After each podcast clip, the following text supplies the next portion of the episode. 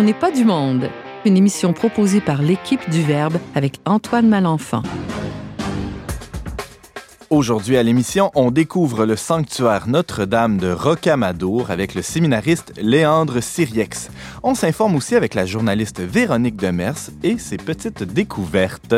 Et finalement, on parle du Festival de la Bible avec le père assomptionniste Édouard Chatov, directeur de la programmation du Montmartre canadien, et Lisa Beaulieu, coprésidente du Conseil interconfessionnel chrétien de Québec. Bref, on n'est pas du monde.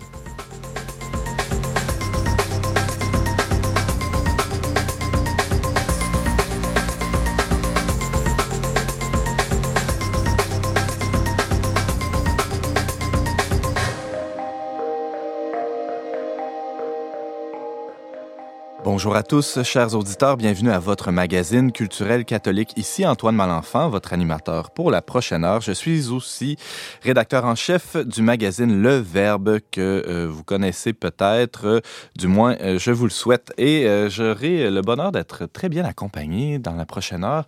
Je pense que James Langlois, la table n'a jamais été aussi pleine. Ça, finit bien la saison, ça. C'est ça que je m'en dire, c'est ça finit très bien cette saison qui, encore une fois, moi j'en reviens pas, c'est d'avoir passé à travers cette saison euh, d'une quarantaine d'émissions. Euh, ça relève du miracle à, chaque fois. Passer au travers, euh, tu parles de ça comme une, épreuve ou quelque chose de difficile. James, c'est toi qui es en charge. Tu, coordonnes tout ça. C'est comme, un, comme un exode. Hein. On passe à travers la mer Rouge.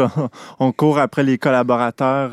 c'est ça, ou plutôt c'est eux qui nous courent après. Je sais pas. Mais, là, il y a quelque chose de foisonnant. Aujourd'hui, il, y, a du monde à la messe. Dans, on va faire des présentations. Peut-être Véronique, d'abord. Bonjour. Oui, bonjour. Pour une deuxième euh, euh, présence à On n'est pas du monde, euh, de quoi tu nous parles? Je vais vous parler cette fois de sujets estivaux, colorés pour les grands, pour les petits, que ce soit dans les musées, le festival d'été et tout ça. Donc, sortez votre calepin de notes, chers auditeurs. Il y aura du stock à vous mettre sous la dent. On reçoit aussi des invités de, de marque. Hein? en tout cas, c'est la première fois qu'on les accueille. C'est une manière de dire les ben oui, mais moi, je suis flatteur. Hein? Attention, hein? méfiez-vous. Bonjour, Père Chatov. Oh, bonjour. C'est ta première présence, On n'est pas du monde. Euh, oui, Il fallait y remédier après oh, deux ans d'existence de l'émission. On espère que, que ça, qu'il y en aura d'autres. Ah, j'espère, oui. Tu nous parles de quoi, euh, par Château, On va parler du Festival de la Bible. C'est une activité qui est organisée tous les deux ans au Montmartre en collaboration avec euh, la Faculté de théologie de sciences religieuses de l'Université Laval, le groupe d'édition Novalis et Bayard Canada, le groupe Mediapol, Société biblique canadienne et l'un ou l'autre euh, partenariat aussi.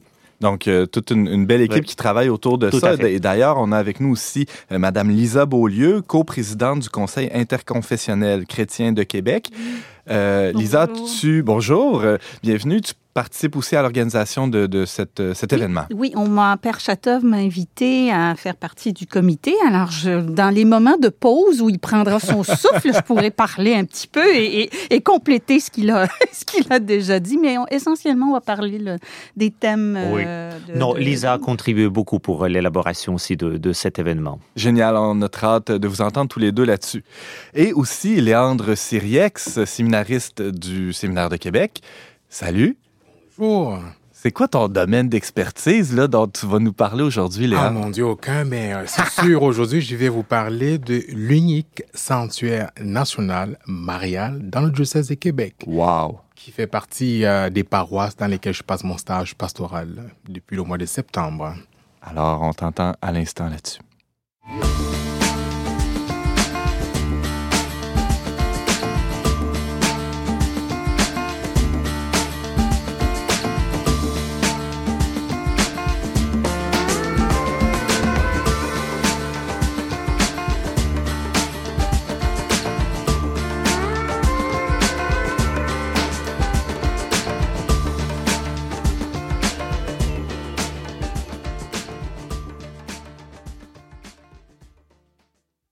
Dans la région de Québec, on connaît bien euh, les, grands sanctuaires. Bien évidemment, on pense tout de suite à Sainte-Anne-de-Beaupré, hein, qui est un lieu de pèlerinage assez connu.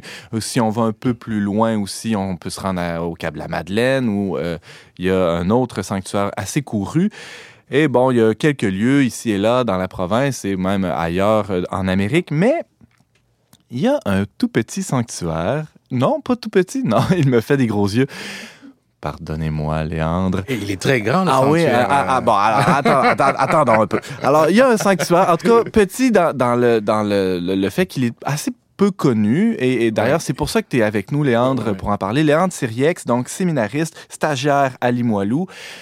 Limoilou, c'est là où il y a le sanctuaire Notre-Dame de Rocamadour. Et avec nous, Léandre Siriex, euh, pour en parler. Léandre. En fait, une petite histoire avant de commencer. Ben oui.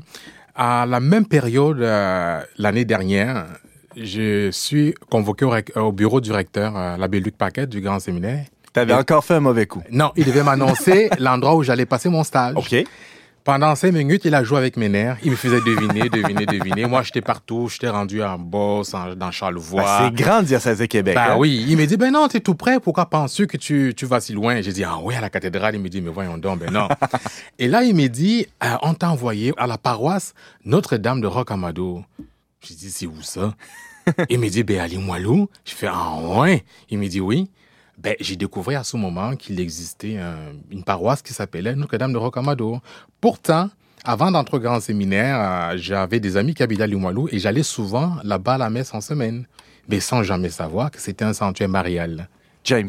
Mais tu vois, moi, je suis- Limoulois encore pour quatre jours, puis euh, je, je savais même pas que le nom de ma paroisse c'était Notre-Dame de Rocamadour. Moi, je Et pensais que c'était Limoilou, paroisse de Limoilou. Non, non, non. Ah. C'est cette paroisse où, est l'église Saint-Fidèle, qui à l'époque euh, comprenait Saint-François d'Assise, euh, Saint-Charles. Saint-Charles de Ça Limoilou. hein. s'appelait Notre-Dame de Rocamadour. Et euh, donc, enfin, bref, j'y découvre ça. Et, euh, et pour, ben, je ne peux pas vous parler du sanctuaire Notre-Dame de Rocamadour ici à Québec sans vous parler du sanctuaire Notre-Dame de Rocamadour en France. Ouais. Parce que les deux sont liés. OK? Ra- Je- Raconte-nous, ouais, parce qu'il y a Jacques Cartier qui fait le pont entre les deux. Ben là. voilà, on, ça. le devinera, euh, Ben oui. évidemment. Mais bon, alors allons-y avec, euh, avec l'origine. Ben, en fait, c'est que l'origine, euh, euh, ça remonte au troisième siècle, avec un ermite qui s'appelait, euh, enfin, qu'on appelle Saint Amadour. Mais en fait, le nom euh, Amadour, ça vient de amateur, qui veut dire, en fait, euh, amateur du rock. Et on peut entendre ici par rock, le Christ. Donc, euh, voilà. Et en Il y a fait, des rock- amateurs de rock autour de la table ici. Il y a James qui, qui en écoute pas mal, non? Oui, je suis amateur de rock, euh, puis il y a aussi, la, j'aime beaucoup la paroisse Saint-Roch aussi. Ouais. Ah, qui est pas très, qui est pas très loin de là. Donc, par- pardonne-moi euh, la, la digression, euh, mais, ça, se- Léandre. mais ça se situe en France, dans le sud-ouest de la France, Ouais. dans le département du Lot, dans la vallée vraiment de la Dordogne. Et en fait, cet ermite se rend là-bas parce qu'il recherchait un lieu vraiment à l'abri euh, du monde pour euh, se recueillir. Et puis, il avait une très grande dévotion mariale. Plusieurs siècles plus tard, au XIIe siècle, euh, dans les- exactement en 1166, on retrouve son corps Hein? intact. Oh, donc 900 ans, quelques Ouais. poussières. là, On retrouve son corps intact, ouais. un peu comme le curé d'Ars ou Sainte Bernadette Soubirous en, en France. hein. Et en même temps, on découvre la statuette de la Vierge Marie, selon la tradition, qu'il aurait sculptée à partir d'un tronc d'arbre. Et c'est une Vierge noire. Noire, un peu comme celle de la, du sanctuaire à, À Ches- Czestochowa. Ah oui, aussi, c'est en. Pologne. En, en Pologne. C'est vrai. Et, euh, et c'est comme ça, en fait, qu'on va associer ce lieu, en fait, à une dévotion mariale, à cause de la statuette qui est retrouvée, en même temps que ce sont pendant des fouilles archéologiques. Et donc, du coup, la dévotion à Notre-Dame de Rocamadour en France se développe, ça devient très populaire. C'est un des premiers sites de pèlerinage et de sanctuaire mariaux en France à cette époque-là. Et qu'est-ce qui se passe? Ben, je fais un, un- passage rapide dans l'histoire. Oui, oui, on a seulement 14 minutes pour parler Bah de, oui, de deux millénaires. T'as t'as le droit d'aller vite. C'est oui. ça. En 1534, le, le, le roi François Ier envoie donc Jacques Cartier à trouver un chemin qui mène vers l'Asie. Et euh, lui, il monte son expédition et avant de partir, il confie son voyage à Notre-Dame de Rocamadour parce que c'était une, euh, une dévotion euh, populaire en France à ce moment. Très sage idée, oui. Voilà. Donc, il arrive euh, en fait euh, au nord du Labrador et puis se- il se rend à la baie, à la, à la baie des Gaspé où il croise deux Amérindiens qu'on va appeler dans la région de Stadacone. Enfin, je, Stadacone, si je, ma prononciation est bonne. Mais tout de suite, il se rend compte que l'hiver s'approche et que les provisions vont manquer. Il décide de faire demi-tour, de retourner en France. Il amène avec lui les deux Amérindiens les deux Amérindiens sont comme euh, une attraction populaire euh, en France et tout. Et à, ce moment, il prépare la seconde expédition et il demande, il obtient la permission euh, du roi de retourner au Québec. Et là, ils reviennent et les deux Amérindiens vont être un peu comme son guide. Et en revenant, en fait, il prévoit une plus grosse expédition, trois navires, environ 110 hommes, des vivres pour environ 15 mois. Et quand ils arrivent, les, deux Amérindiens vont les amener jusqu'à ce qu'on appelait à l'époque Hochelaga, qui est l'actuel Montréal. Donc, ils, ils les amènent jusque-là, ils les présentent à leur chef. Mais en coup de route, qu'est-ce qui se passe? Rendu ici au Québec, l'équipage tombe malade. Ils sont atteints du scorbus. Et euh, ils perdent environ euh, 100, 100, 100, 100 hommes des des 110 tombent malades. Ils perdent plus de la moitié. Et, euh, un des deux Amérindiens tombe malade aussi. À ce moment, qu'est-ce qu'il fait Jacques Cartier? Il est, Lors de la deuxième ex- expédition, il est parti de France avec une image de Notre-Dame de Rocamadour. Il fait accrocher cette image dans une forêt et puis demande qu'on aille, comme en procession, vers cette image, prier, célébrer des messes, chanter et tout ça. Et donc, dans la forêt, les chants, les cantiques à la Vierge attirent certains Amérindiens, dont un de ceux qui étaient dans l'expédition. Et quand il arrive, il voit ça. Il voit que les autres sont malades. Il dit à, à Jacques Cartier, mais en fait, euh, il lui indique une herbe, une tisane, pour faire une infusion qui pourrait soigner le scorbus. Et c'est riche en vitamine C. Ils ont appelé ça, ça s'appelle la, la, la, la, feuille d'aneta. An- Aneda, quelque chose comme ça.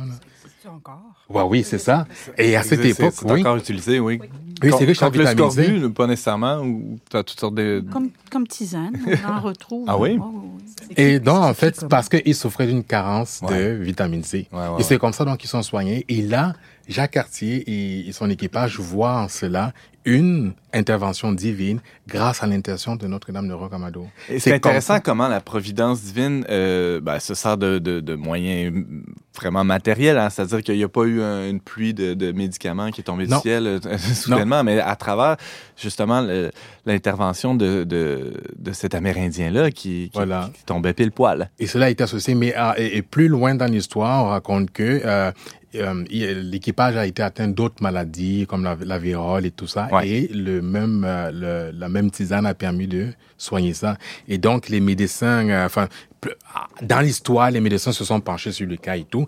Bref, on associe cela à l'intervention divine de Notre-Dame de Rocamadour. Léandre Siriex, euh, toi qui sillonnes le quartier Limoilou euh, depuis déjà à peu près un an, tu y es stagiaire hein, Oui. de- depuis. Bon, tu, tu peux nous expliquer un peu où a eu lieu ce- cet événement-là? Parce que cet événement de, de la guérison, c'était au lieu où il y a le, le parc quartier Brébeuf actuellement? Oui, euh, ça se situe exactement à, à ce niveau et, euh, où, où- où la croix est implantée parce que semble-t-il, euh, Jacques Cartier serait arrivé de ce côté-là de la rivière Saint-Charles. À pied, il serait parti de là à pied de leur équipage jusqu'aux arbres où euh, l'image a été implantée. Donc nous, on marche là tous les jours, mais souvent on, ne connaît. Moi, j'ai découvert cette histoire euh, en arrivant là parce qu'on a un excellent guide au sanctuaire. euh, C'est impressionnant quand il fait la visite guidée et qu'il explique en fait cette histoire. Alors venons-en au sanctuaire. Le sanctuaire n'est pas dans le parc lui-même, à quelques mètres de là. Faut se rendre à l'église Saint-Fidèle. oui, mais et- ce qu'il ce qu'il faut déjà savoir, Oui. c'est que le, le sanctuaire est installé au départ dans l'église Saint-François d'Assise. Ah, C'était d'abord là le lieu initial du sanctuaire et cela euh, s'est fait en 1919 lorsque les évêques du Canada érigent ce sanctuaire comme étant sanctuaire national. Donc c'est un sanctuaire national euh, marial. c'est pas rien. Et oui. C'est un gros titre. Et lorsque l'Église euh, est vendue à cause des, des problèmes de structure et tout ça, Uh-huh. et tout ce qu'on sait en lien avec euh, la situation actuelle, le sanctuaire est déménagé à ce moment à l'église Saint-Fidèle, mais en 2015. Alors c'est tout récent. Voilà, c'est tout récent. Donc, en fait, euh, il faut savoir que dans le droit canonique, le sanctuaire peut se déplacer d'une église à l'autre. Donc qu'est-ce qui a été déplacé? Le sanctuaire marial, Ouais. puisque l'église euh, Mais euh, mais il y, est a des- vendue. il y a des objets qui sont, qui sont promenés. Là. Voilà. Donc- Ça représente quoi? Ben en fait, euh, quand on entre au sanctuaire Notre-Dame de Rocamadour, actuellement à l'église Saint-Fidèle, tout de suite à votre gauche, vous avez euh, un, un grand hôtel dédié à Notre-Dame de Rocamadour, la Vierge Noire, qui est comme la copie de l'original qui se retrouve actuellement en France. OK. Et à droite, qui est plus populaire, on a la Notre-Dame de Rocamadour blanche, on va dire. euh, j'ai une image, je sais pas si vous voyez, il y a une différence. Ça, c'est la, la Vierge actuelle qu'on va voir à droite. Ouais. Et elle, c'est l'original qui est qui est noir. D'ailleurs, oui, on va mettre euh, les, ces photos-là en ligne euh, sur notre site internet le verbe.com et aussi euh, sur notre page Facebook à On n'est pas du monde. Mais le problème, c'est que moi, en jasant avec les paroissiennes, c'est drôle, hein? il y en a une qui m'a dit, ha, jamais l'abbé Julien me fera prier devant cette vierge qui est toute laide, qui est toute noire, qui est toute moche. Oh là! C'est parce que les gens qui ne, enfin, quand on s'y connaît pas au niveau de l'art, effectivement, quand tout de suite quand on la voit, on s'est dit, euh, Eh, c'est laid, c'est moche et tout ça là. On, on serait plus porté. On à est loin des représentations habituelles auxquelles on a été habitué, en tout cas, dans les, les, les, les derniers siècles en Occident. Et Au sanctuaire Notre-Dame, vous savez, on a la messe des artistes chaque troisième dimanche du mois. Et Oui. souvent, j'observe, il y a des gens qui s'y connaissent un peu au niveau des arts, qui arrivent. À chaque fois qu'ils entrent, c'est... Quand ils vont voir à gauche, waouh, ça c'est un bijou, ça. Et ça, ça fait chaud au cœur de savoir qu'il y, en- il y en a qui reconnaissent ça. Bref, c'était juste une, une petite trans- Ben oui, ben oui, une transgression. Ben oui. Mais en fait, aujourd'hui, au Sanctuaire Notre-Dame de Rocamadour, on essaye donc de mettre en avant justement ces dévotions mariales, la, la, la dévotion populaire, mais toujours en lien avec Jésus-Christ au cœur, au centre, parce que c'est le, toute dévotion mariale est d'abord christocentrique. Hein. Et euh, chaque 8 septembre, euh, le 8 septembre de chaque année, c'est la fête de Notre-Dame de Rocamadour, mais on le célèbre le samedi le plus près du, du 8, dépendamment de comment ça tombe dans le calendrier. Ouais, ouais. Et puis, il y a des grandes processions mariales dans les rues des Limoilou. Il y a aussi une immense toile qu'on peut euh, admirer, hein, qui, qui représente cette scène où on voit Jacques Cartier s'approcher de euh, ben, du lieu de dévotion, là, où, où, euh, où il y a la scène dont tu parlais qui est représentée, non? Oui, c'est ça. Et cette toile est de, j'ai oublié son nom, Antonio euh, Mas, Maslot. Antonio Maslot, quelque chose comme ça. C'est un, artiste connu quand même euh, ici, euh, ici, euh, ici au Québec. Oui. Père Chatov, tu avais une question pour Léandre? C'est pas juste une question, c'est que très souvent, en, en- en- en- en t'écoutant, Léandre, je, je me rends compte que les gens ne rendent pas compte pourquoi la Vierge Marie est toujours représentée avec Jésus. Parce que la Vierge n'est jamais priée pour elle-même. Très souvent, euh, ce qu'elle fait, elle nous montre, elle présente, elle indique. Les, les images de la Vierge, elle existe seule. Et vraiment, euh, au point de vue iconographique et, et sculptural, sont très, très rares. En général, elle est toujours représentée pour indiquer euh, Jésus qui est Dieu. Et toi qui es euh, Augustin de l'Assomption, tu sais de quoi tu parles. hein? Véronique, oui? Étant donné qu'on est à la radio et que les gens peuvent pas voir les photos, euh, la Vierge noire, euh, c'est très sobre. Il n'y a pas de dorure. euh, C'est peut-être un petit peu rough, rustre, rustique peut-être, par rapport à la Vierge blanche, qui est vraiment euh, dans toute sa splendeur. Ben, ça, on promet a- les images là, sur notre Il y page a une Facebook. ouais. particularité en fait sur euh, la Vierge Notre-Dame Rocamadour, c'est que si vous regardez bien l'image que je vous montre présentement, avec sa main droite, elle, elle- elle montre son genou.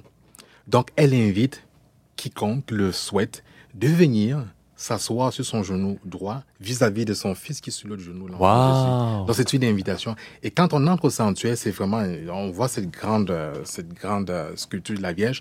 C'est une invitation et donc elle nous invite chacun, un peu comme sur les pas de Jacques Cartier, à venir déposer nos intentions, tout ce qui, tout ce qui nous pèse.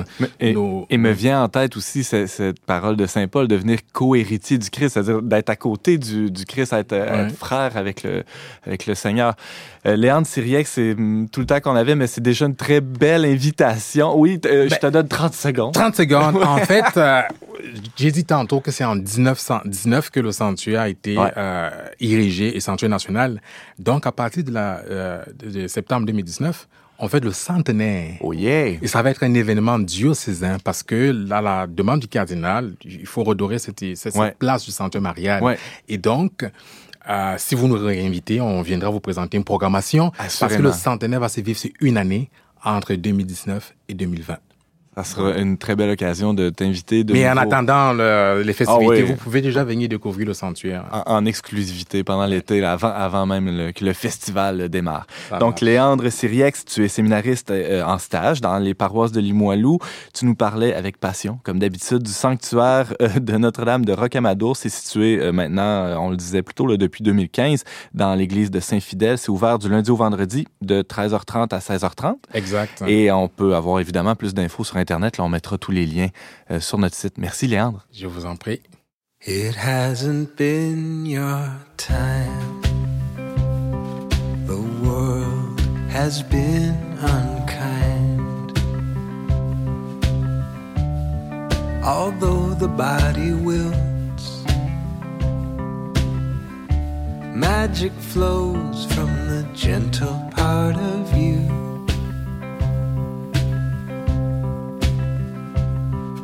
A candle makes no sound.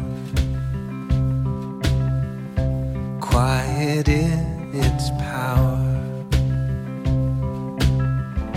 Strong enough to light the way. All the while, death is just a breath away.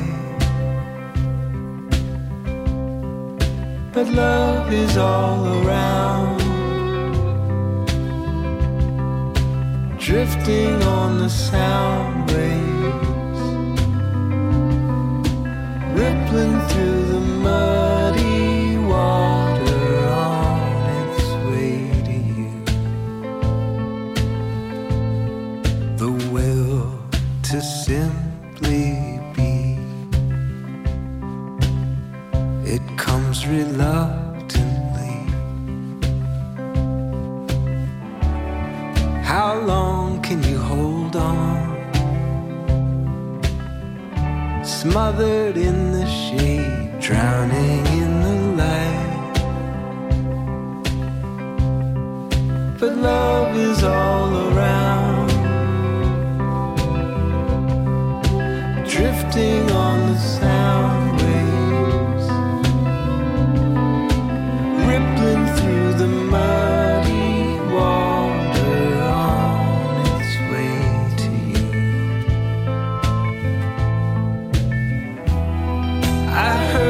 muffled sound. I called up everything I could to help you let it out. The darkness of your song has made your sentence long. punctuated by light. You'll be condemned, even though you're right. But love is all around, drifting on the sound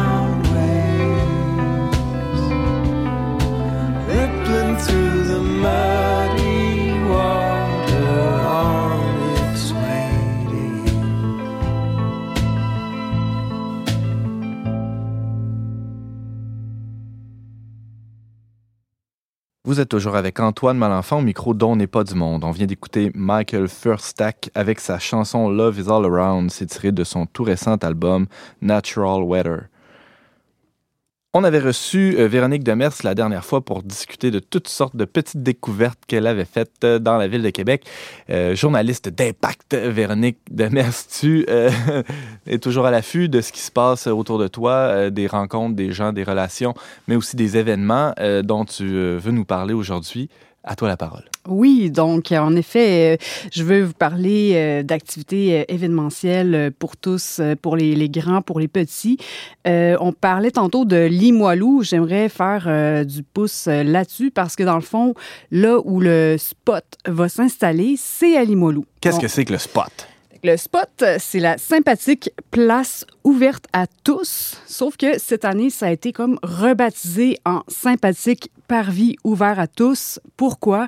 Parce que dans le fond, on exploite le, petit espace de, de verdure qui est à côté de l'église Saint-Charles de Limoilou, mais il y a comme une collaboration qui se fait aussi avec euh, l'espace d'initiative qui veut revaloriser, euh, requalifier en fait euh, l'intérieur de l'église Saint-Charles de Limoilou qui a été fermé euh, malheureusement au culte en 2012. Donc, euh, Espace d'initiative euh, Saint-Charles-de-Limoilou, c'est une gang, on pourrait dire, là, de, de personnes qui déjà travaillent, euh, en fait, déjà avant le- l'histoire du spot, là, travaillaient à la, la revalorisation de cet espace-là. Oui, ils ont décidé de se concentrer sur euh, l'intérieur de, de l'Église et de, de laisser à, à l'équipe du spot, qui consiste en des, une, une gang d'étudiants de l'Université Laval, dans le Ouais. fond, qui étudient en architecture, Euh, ils aménagent ça euh, de manière euh, vraiment super. Ils sont quand même euh, soutenus par des professeurs, par toute une équipe, mais ils, Ouais. donnent, ils donnent beaucoup de leur temps tout au long de, de l'été pour organiser toutes sortes d'activités, rendre le, le lieu dynamique,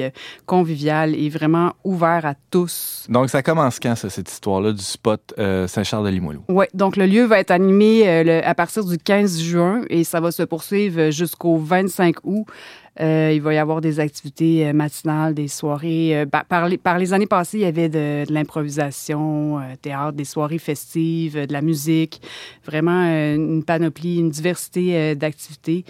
Puis, il faut dire quand même que ça représente un budget d'environ 200 000 dollars. Euh, y a, bon, euh, les fonds sont répartis euh, entre la ville de Québec, de commandites de matériaux, de revenus autonomes. Mais c'est ça, les étudiants, ils travaillent. euh, il y a un bar. Alors, si on veut encourager euh, ce genre de belles initiatives-là, on peut aller prendre un petit drink ou une limonade. Parce que euh, c'est une place éphémère, mais Ouais. on espère aussi qu'il y aura une vitalité qui, qui durera aussi euh, peut-être dans les années qui suivent. Mais dans le fond, le spot, ça, ça, ça s'est déplacé dans les dernières années. C'était euh, c'était où les, les Oui, années précédentes? En effet, ça a été euh, en premier euh, au Carré Lépine. Euh, après ça, ça a été dans le, le quartier Saint-Sauveur, à l'angle de la rue Saint-Vallier-Ouest et la rue Saint-Joseph.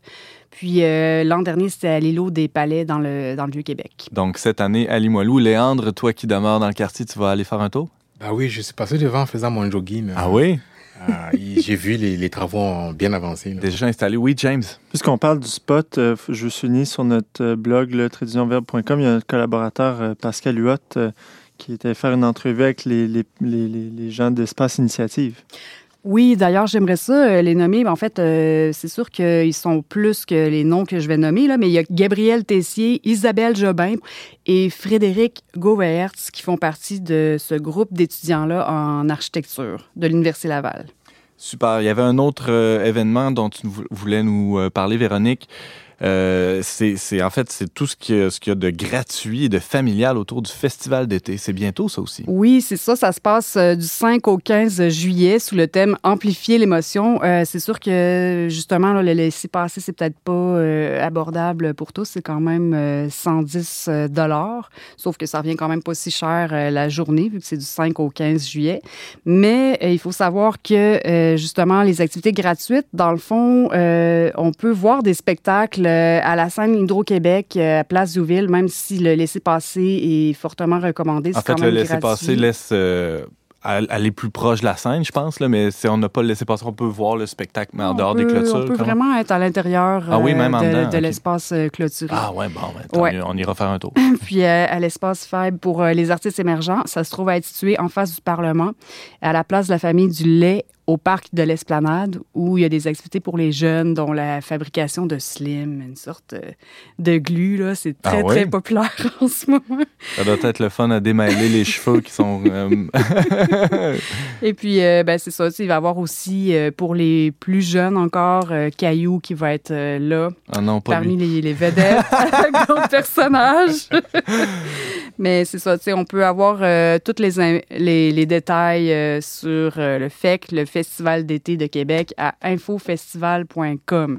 Super. Et euh, une, autre, euh, une autre gratuité, hein, Véronique. Il y en a des, des activités gratuites hein, pour les, petits budgets ou les, ou les grandes familles ou les, les, petites familles à petit budget. Tout est possible. Bref, il y a des gratuités.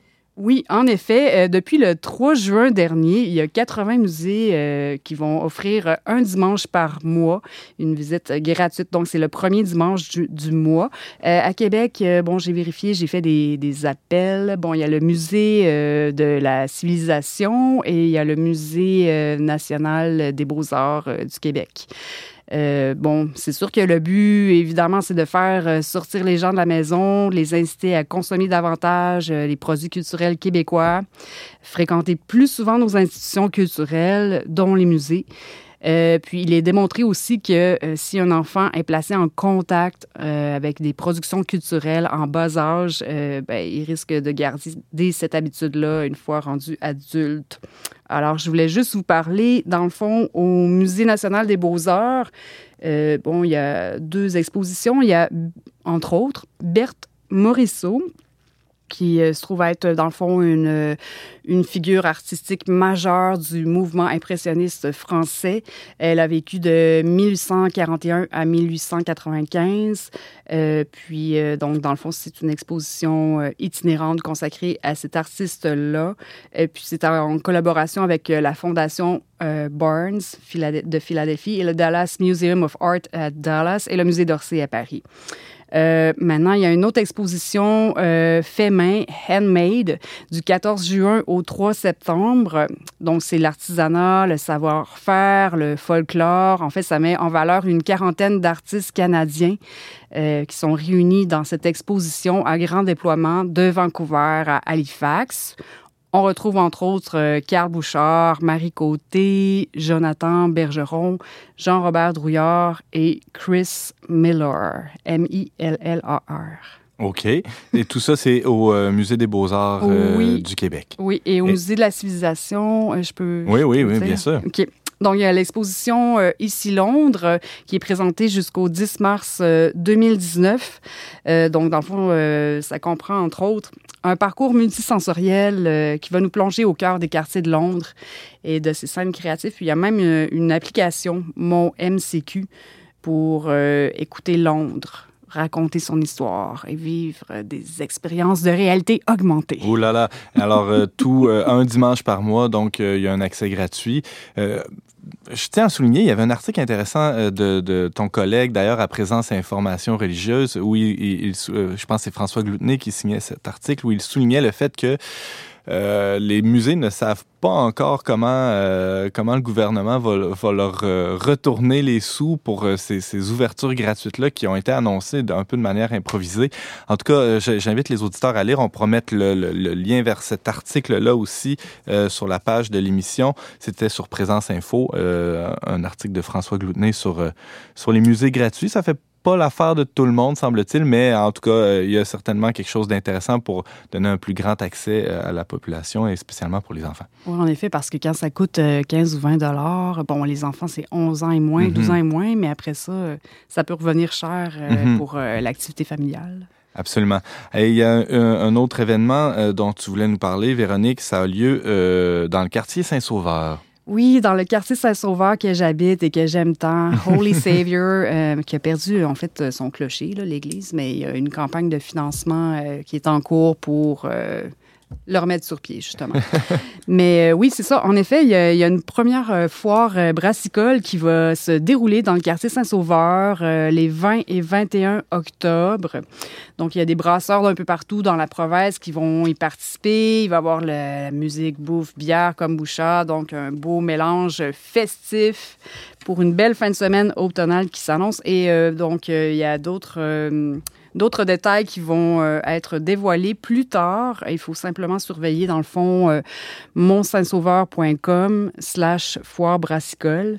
Et puis, euh, c'est ça. Toi, Rendez-vous. C'est un rendez-vous à ne pas manquer, euh, la foire brassicole de Saint-Sauveur.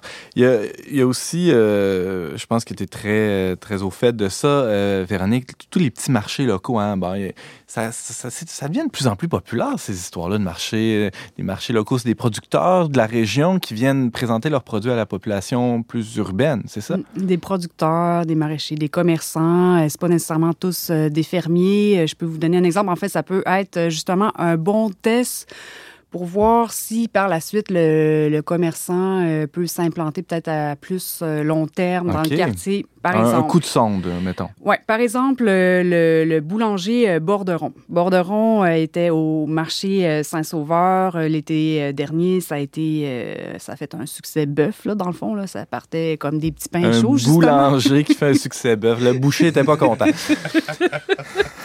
oui, c'est ça. Mais là, dans le fond, maintenant, il y a, il y a un petit local euh, Ouais. qui, a, qui a ouvert euh, depuis le début de l'année. euh, puis tout le monde est bien heureux. Parce qu'il n'y a pas de boulangerie là, dans Saint-Sauveur jusqu'à présent ou pas. En tout cas, rien de. de... Hum, Ça n'a pas duré, en tout cas. Ah, OK. Alors là, il y avait, il y avait un- une demande, assurément, et là, il y a quelqu'un qui vient remplir ça. Ouais, et le marché de Saint-Sauveur, ça, ça fait un bon test pour eux. Ouais. euh, mais sinon, euh, il y a d'autres commerçants euh, déjà implantés qui vont là, des, des, des restaurants qui offrent des, des petits lunchs et puis toutes sortes de choses. Donc, il y a ça à Saint-Sauveur, il y a ça à Limoilou aussi, je Oui, pense. Il y hein? a ça à Limoilou. Bon, en fait, je peux vous donner les dates. Dans le fond, Ben ouais. pour le, le marché euh, local de Saint-Sauveur, ça se passe tous les samedis de 10h à 14h et euh, ça va commencer le 7 juillet. Ça se poursuit jusqu'au 22 septembre. Ça se passe au Parc du Rocher. Pour Limoilou, euh, ça va être un petit peu plus tard que ça va commencer le 22 juillet. Ça va se poursuivre jusqu'au 23 septembre. Et évidemment, ça va être au cœur du vieux Limoilou que ça va se dérouler sur la 3e avenue, entre la 8e et la 9e rue. Et c'est de 11h à 15h. Ouais, on ferme, on ferme la troisième avenue là, pour, euh, sur, sur la longueur d'un bloc. Une portion, oui. Ouais, et euh, il y a de l'activité, il y a de l'effervescence, il y a du beau monde en masse à Limoilou. Hein, Léandre en Oui, sait quelque Limoilou, chose. C'est vivant. C'est là que ça se passe. Oui. Euh, euh, ben, merci Véronique pour euh, cette chronique de tes petites euh, découvertes. C'était euh, fort intéressant. On a appris euh, beaucoup de choses sur, euh, sur les quartiers de Québec, sur ce qui se passe de gratuit aussi cet été. Donc on espère que les auditeurs en ont tiré, vont en tirer grand profit.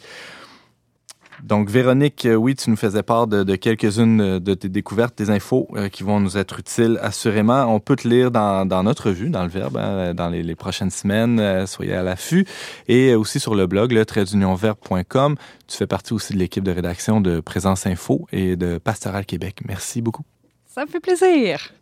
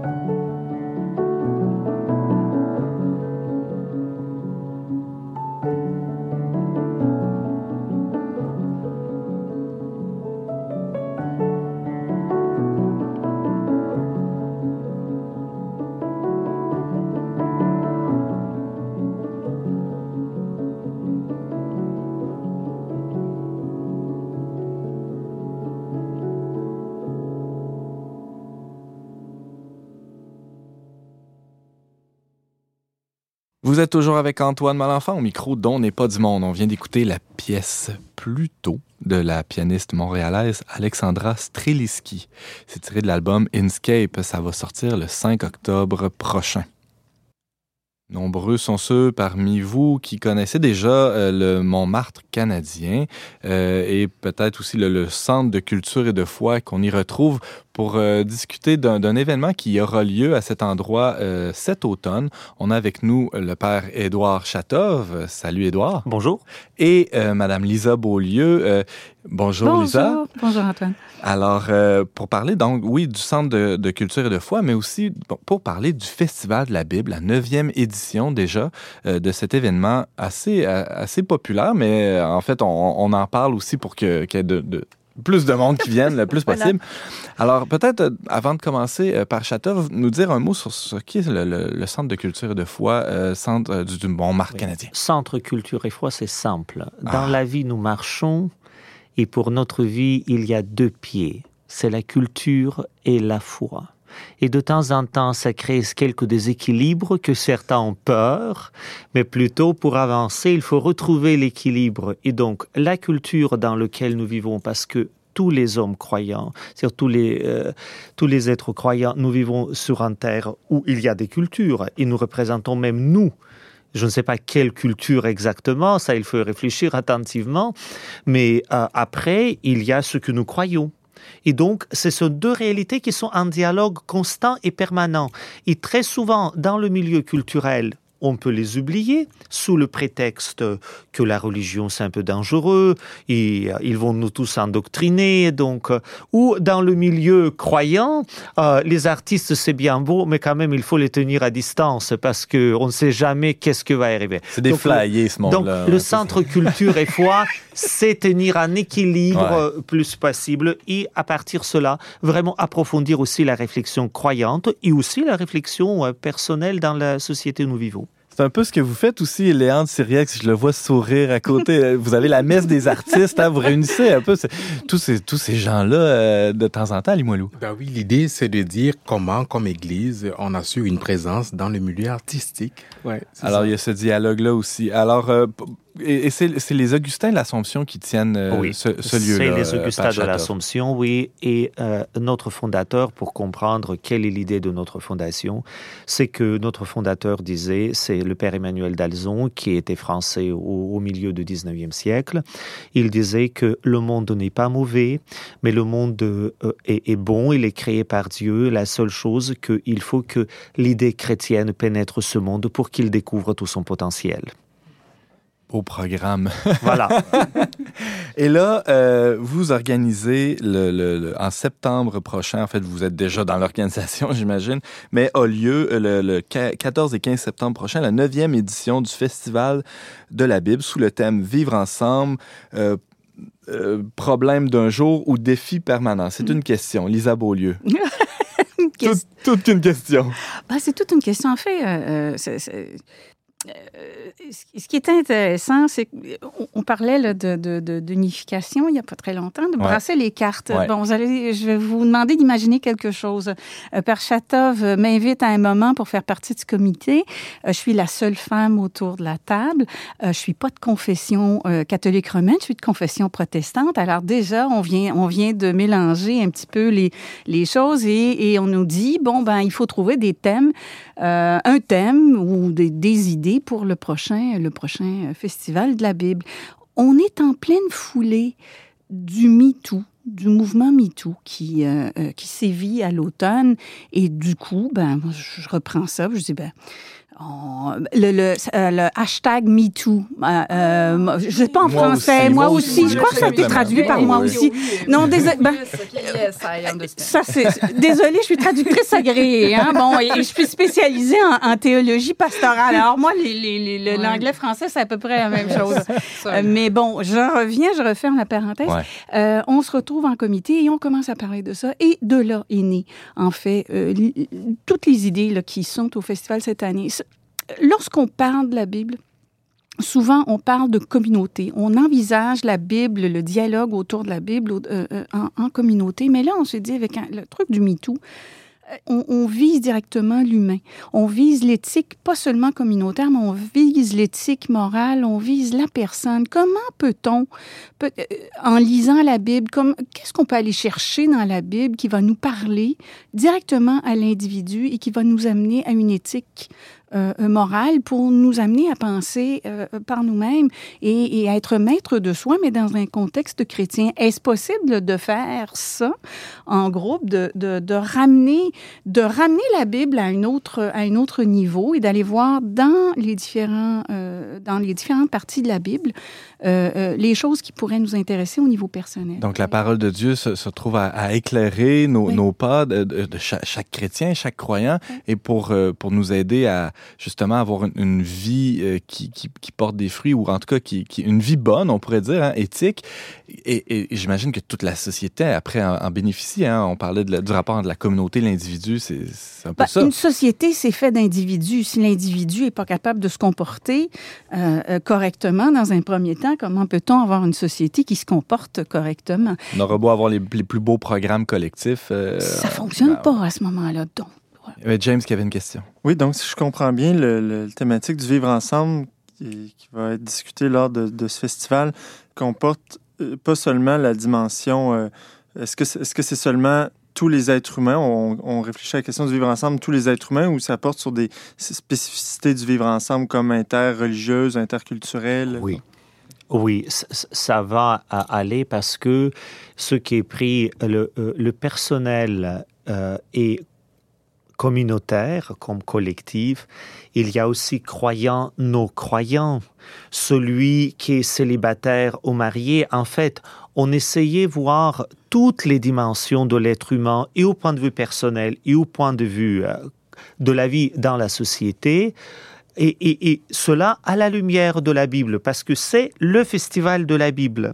Euh, la source d'inspiration sans tomber dans le concordisme où il faut tout arranger selon la Bible, ou dans le source juste la Bible est une très belle œuvre littéraire, mais en fait qui nous concerne rien du tout. C'est pas ça. Le festival de la Bible, c'est comment, sans tomber dans l'intégrisme, on peut trouver les inspirations, pas les recettes, c'est-à-dire à 5 grammes près ou euh, euh, 400 grammes de farine qu'il faut mettre dans telle affaire. Mais comment euh, devenir chef cuisinier de sa propre vie?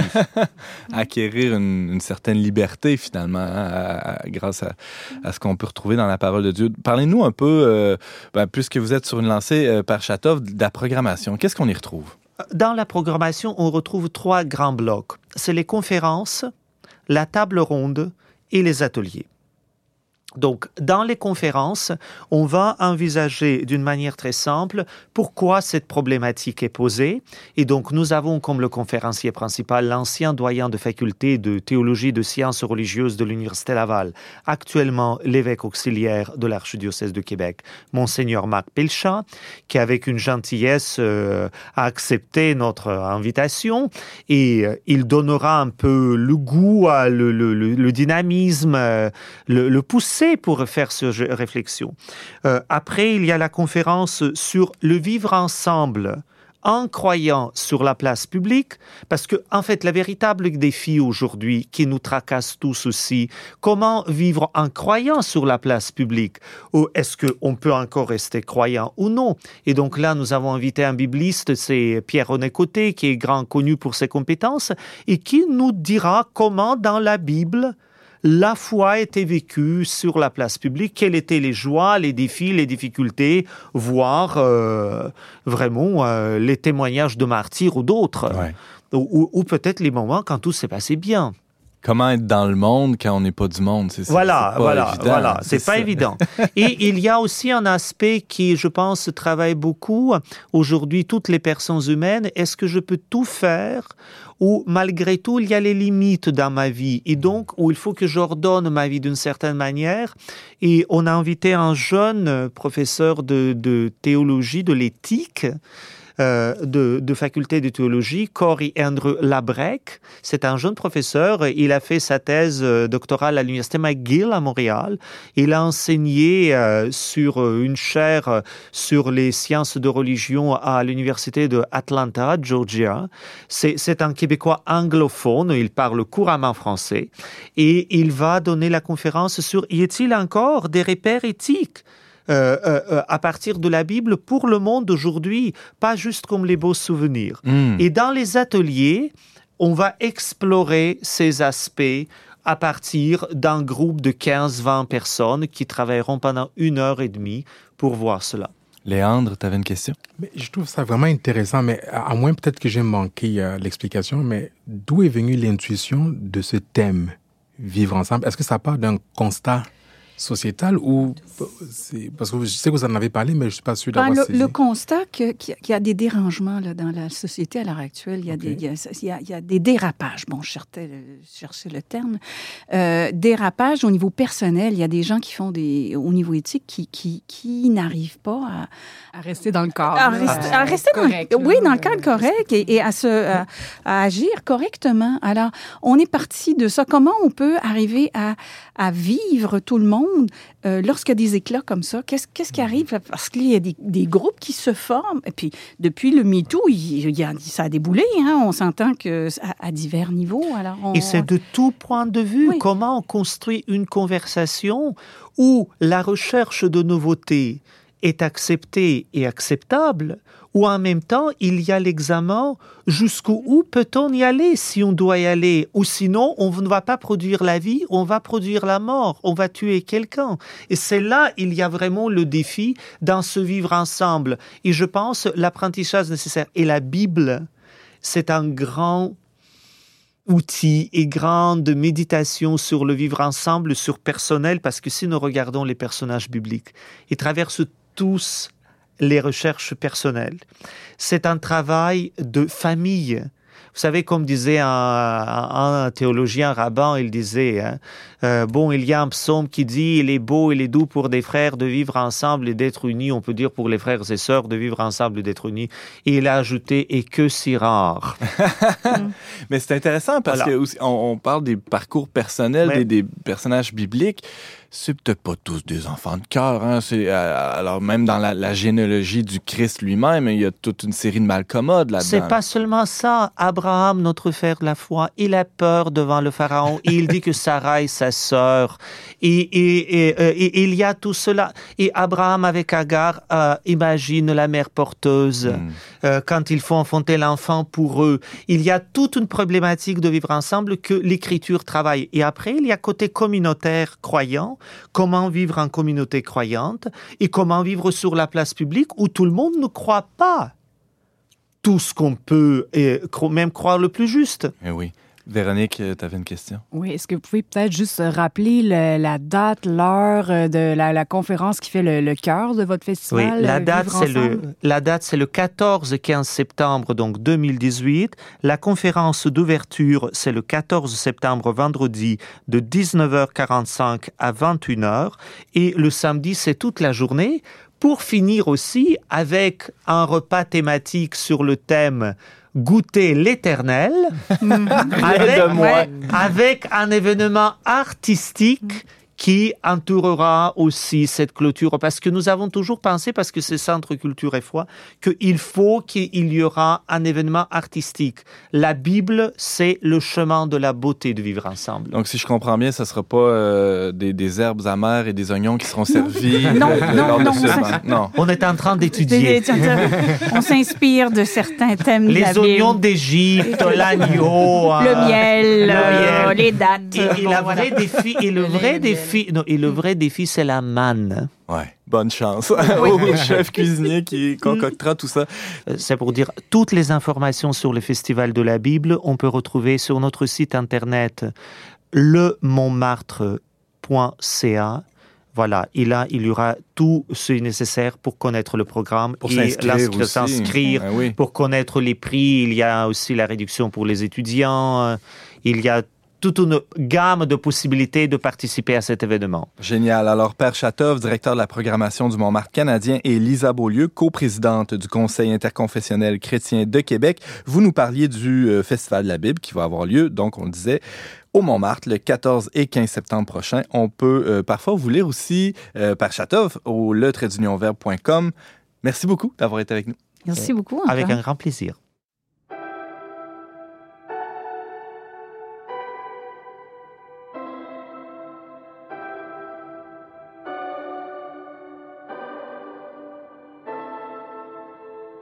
Ils allument un soleil où font tomber la nuit. Ils remontent le temps quand ça leur dit solitude des îles, cacophonie des villes. Rien ne leur suffit. Ils ont toujours un pied sur le quai des départs. Lisent moins bien le quotidien que les lointains transsibériens. Ils rentrent parfois chargés d'or, mais le plus souvent sans rien dans les mains. Les écrivains se moquent de dire vrai, mais donneraient tout pour un bon mot. Celui qui éclairera le mystère des choses, la clé des grandes métamorphoses. Ils ne font rien comme tout le monde, se perdent sur une map monde. Ils ont beau être forts en thème, ils ont besoin pour dire je t'aime. De 300 pages bien tassées, mais résument l'humanité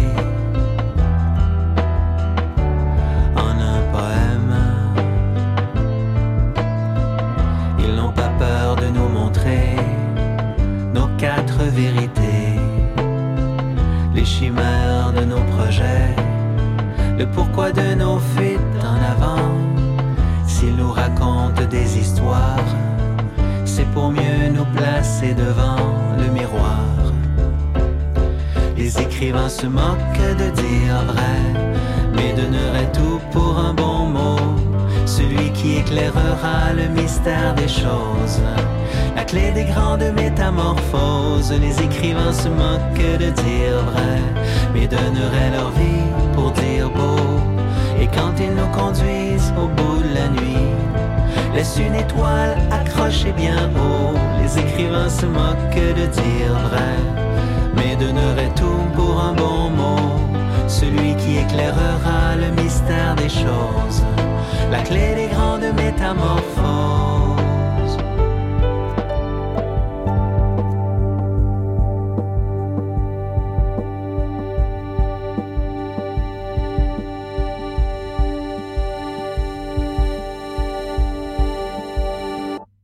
C'était Tristan Malavoie avec sa chanson Les écrivains. C'est tiré de l'album L'école des vertiges.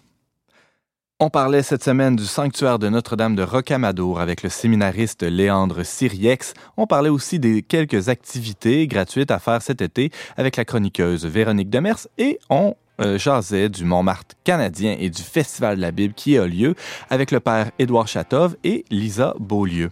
Merci beaucoup, chers auditeurs, d'avoir été des nôtres cette saison. On vous attend l'automne prochain, même heure, euh, même antenne, avec un autre magazine dont n'est pas du monde. Au choix musical, James Langlois à la réalisation technique, Yannick Caron à l'animation, Antoine Malenfant. Cette émission a été enregistrée dans les studios de Radio Galilée.